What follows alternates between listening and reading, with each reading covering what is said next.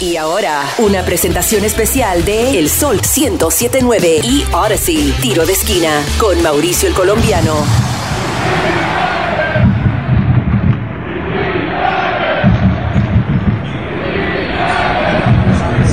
¡Vamos, United! Tiro de esquina con Mauricio el Colombiano.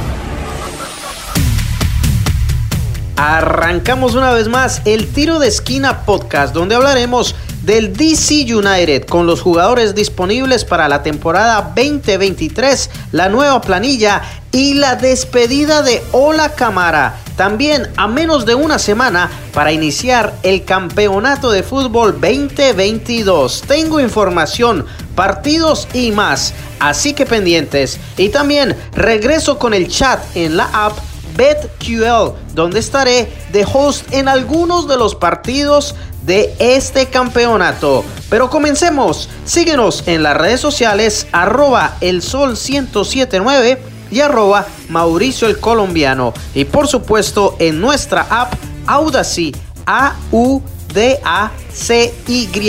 Audacy. Y agrega el chat BetQL. Saludos a todos nuestros seguidores, a Wilson Carranza, Carlos Salgado, José Sánchez, Jairo Castañeda, Cristina Burgos, Ángel Hurtado, Mary Rose y Ulises Trujillo, que nos siguen en todas las redes sociales y siempre nos dan like. Arranquemos con el DC United que anunció sus jugadores para la temporada 2023 con opciones de renovar o no renovar contratos. Hasta el día de hoy hay 24 jugadores confirmados y le negó el contrato a los siguientes jugadores. Pongan atención.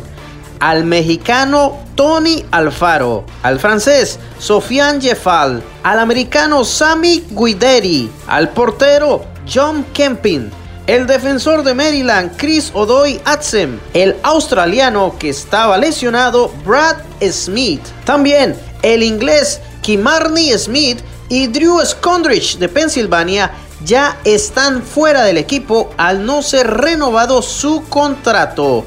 Posiblemente puedan hablar más adelante a ver si se reincorporan al equipo o no. Por otro lado, Bill Hamid, el arquero estrella del DC United y homegrown que tiene récord de 89 partidos sin goles y 976 atajadas con el DC United en 13 temporadas, está ahora como agente libre.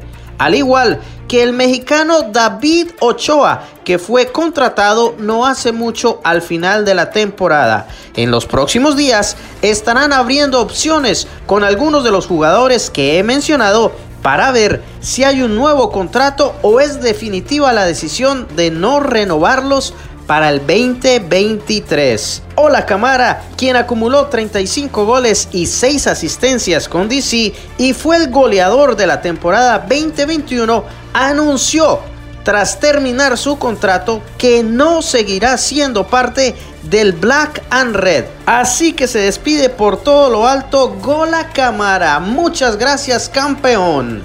Ahora, hasta el momento, la planilla del DC United para el 2023 quedó así. Los arqueros, el venezolano Rafael Romo y el recién contratado, el joven mexicano Luis Zamudio.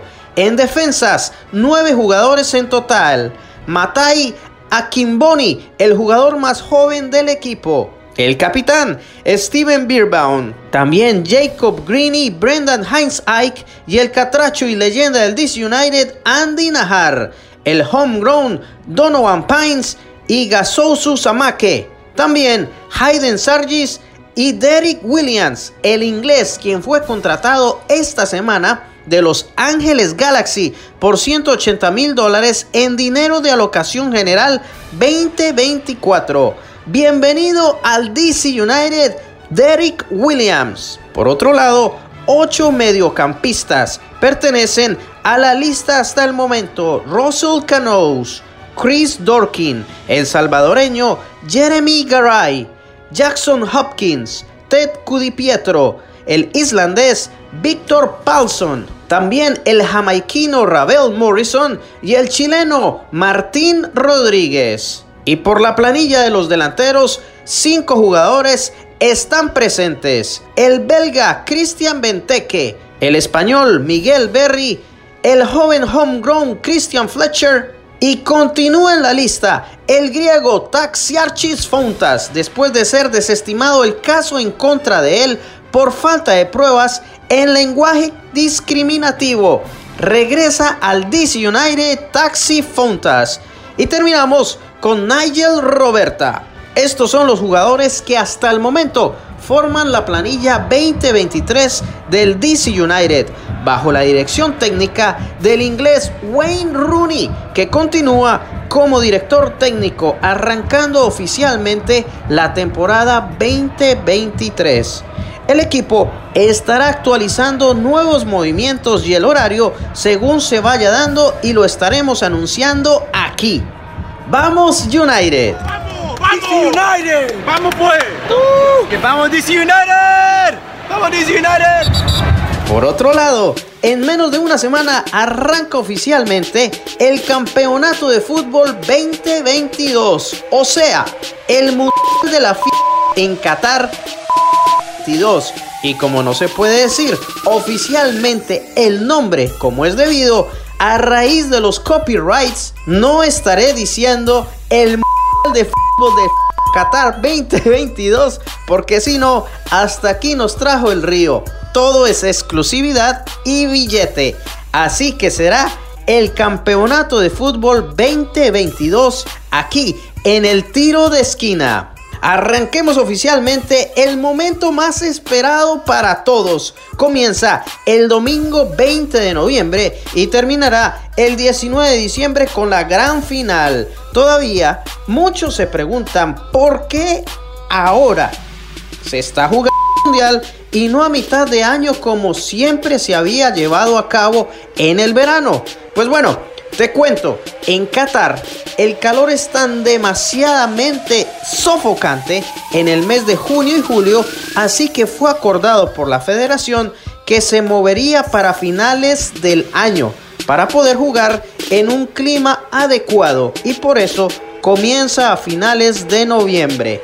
Qatar fue investigado por dos años después de que fuera dado el nombre del país anfitrión, tras ser acusada de pagarle a la federación, a la FIFA, para asegurarse que fueran los anfitriones de este año. Pero la demanda fue disuelta al no tener pruebas. Se construyeron estadios muy cerca uno del otro e invirtieron un montonón de dinero con equipo de ventilación, aire acondicionado especial para evitar que los jugadores y los fanáticos sufrieran de calor intenso en este país. Y este campeonato es el más caro en la historia de todos estos 22 años.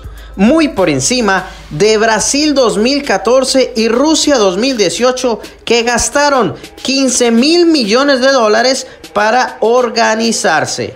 Qatar invirtió, pongan atención, la excesiva cantidad de nada más y nada menos que 229 mil millones de dólares para la edición número 22 del campeonato. ¡Wow! Demasiado dinero. Estos cataríes sí que tienen billete. Y bueno, además también superaron la cifra de mortandad de trabajadores en construcción en los estadios. Más de 6.500 empleados inmigrantes fallecieron desde el 2010 hasta terminar en este año.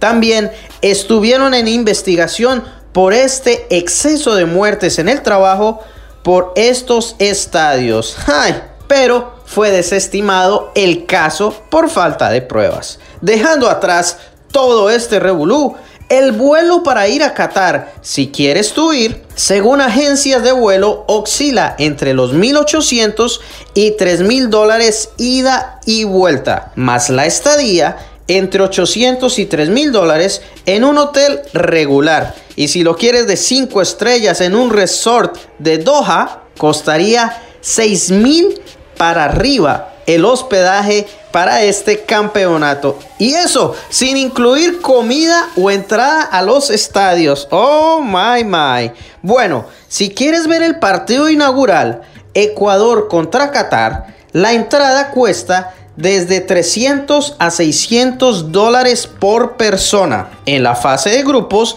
desde 70 dólares hasta 220. Para los partidos de octavos de final, de 100 dólares a 280 dólares por partido. Partidos de cuartos de final, comenzando en tan solo 200 dolaritos hasta 430. Partidos de semifinal, el más barato 380 dólares y si quieres VIP, 1000 dolarucos por cabeza. Para ver el partido del tercer lugar, entre 210 y 430 dólares. Y para la gran final, en la Palomera, 610 dólares. Y si quieres estar cerca a la cancha, bájate de 1600 dólares para ver la final. Más o menos, dependiendo de dónde estés en el estadio. Así que si quieres ir al mundial a ver el partido inaugural, a lo mejor dos partidos, fases de grupo, dos de octavos de final, uno de cuarto de final, a lo mejor la semifinal y el de la final. En la palomera, vámonos por los boletos más baratos.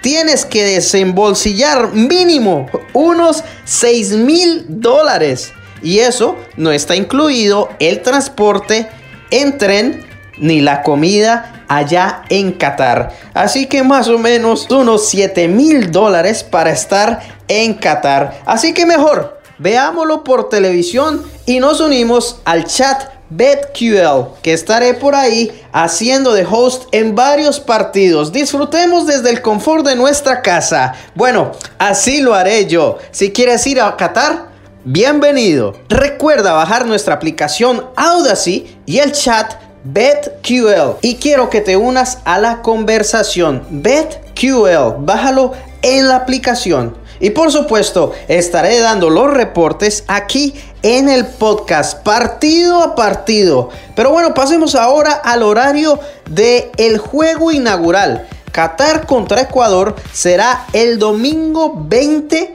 de noviembre a las 11 de la mañana. Por fin Ecuador, después de tanta controversia, va a ser el primer partido contra el país anfitrión. 11 de la mañana este domingo 20 de noviembre.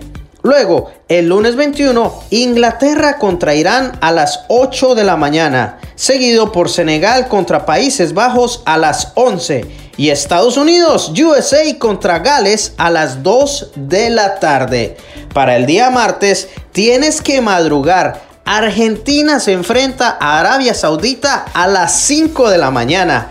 Luego Dinamarca contra Túnez a las 8 y México, atención, México la Tri contra Polonia a las 11 de la mañana. Y cierra este martes Francia, el actual campeón, contra Australia a las 2 de la tarde. Así que los partidos serán 5 de la mañana, 8, 11 y 2 de la tarde. Dile a tu jefe que estás enfermo o que no puedes ir a trabajar para ver los partidos del Mundial. Y por supuesto, escuchar el tiro de esquina podcast por nuestra aplicación Audacy y en el chat BetQL. Estaremos anunciando más del horario en el próximo podcast, así que pendientes. Por el momento, quedamos en modo fútbol 2022. Nos escuchamos pronto y que Dios te bendiga. No te olvides, no puedo decir Mundial Qatar FIFA 2022. Así que lo llamaremos el Campeonato de Fútbol 2022. Hasta aquí nos trajo el río y que Dios te bendiga. Nos escuchamos pronto. Chao, chao. Tiro de esquina con Mauricio el Colombiano en exclusivo por el Sol 1079 desde Washington, D.C. y en toda la nación por la aplicación Odyssey.